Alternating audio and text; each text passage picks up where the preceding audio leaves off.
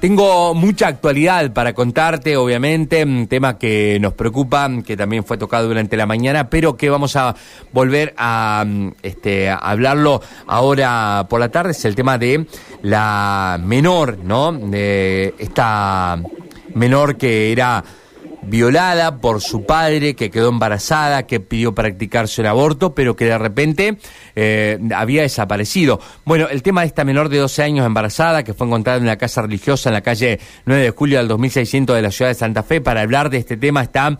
Eh, con nosotros la doctora Patricia Chalvo, secretaria de Niñez de la provincia. Patricia, buenas tardes. Manuel te saluda, ¿cómo andás? Hola Manuel, ¿cómo estás? Bien, bien, bueno, ponernos en autos a la gente que está escuchando ahora, eh, qué es lo que realmente ocurrió y, bueno, cómo llega a vos este caso y qué está pasando ahora.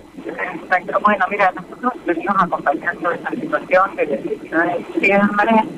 Este, en realidad, este, el servicio local de niñez de Garibaldi con Franco detectan eh, un embarazo de, de 12 años. Bueno, ella este, ahí eh, fue su papá, inmediatamente dice, bueno, se nos noticia a nosotros y lo que nosotros estuvimos haciendo todo este tiempo es este, acompañar las denuncias, la denuncia junto con la mamá, se denunció al papá este, y se hizo un de captura. Y por otra parte se empezó a trabajar con, con salud y con equipos de salud eh, la posibilidad de realizar una interrupción legal del embarazo por ser un embarazo producido por un abuso.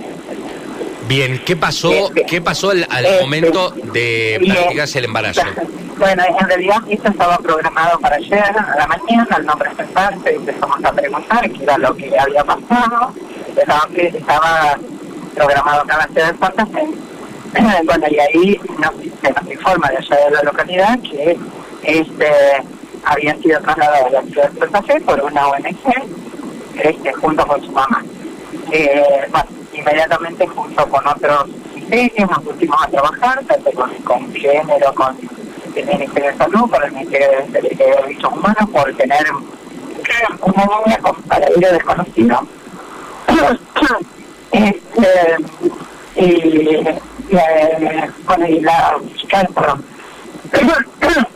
este, y la fiscal este, Alejandra Río, que también se puso como a la búsqueda. Este, bueno, ella anoche nos noticia dónde estaba alojada la niña.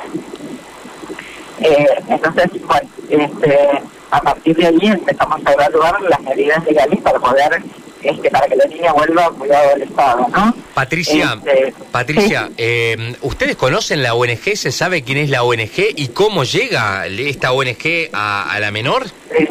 la ONG Ingrávida y por gente del de la misma localidad. Este, entendemos que la mamá en un estado de angustia, bueno, comentó su situación con personas allegadas y bueno, eso llegó a, a oídos de otras personas que, bueno, este eh, que bueno que contactaron directamente a esta organización.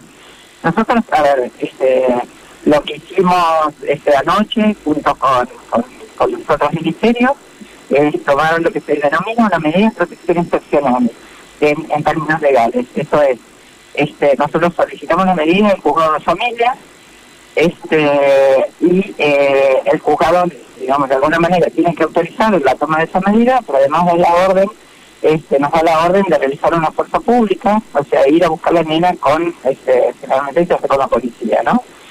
Eh, eh, bueno, esto fue solicitado anoche, el juzgado nos autorizó en el transcurso de la mañana a realizar este procedimiento.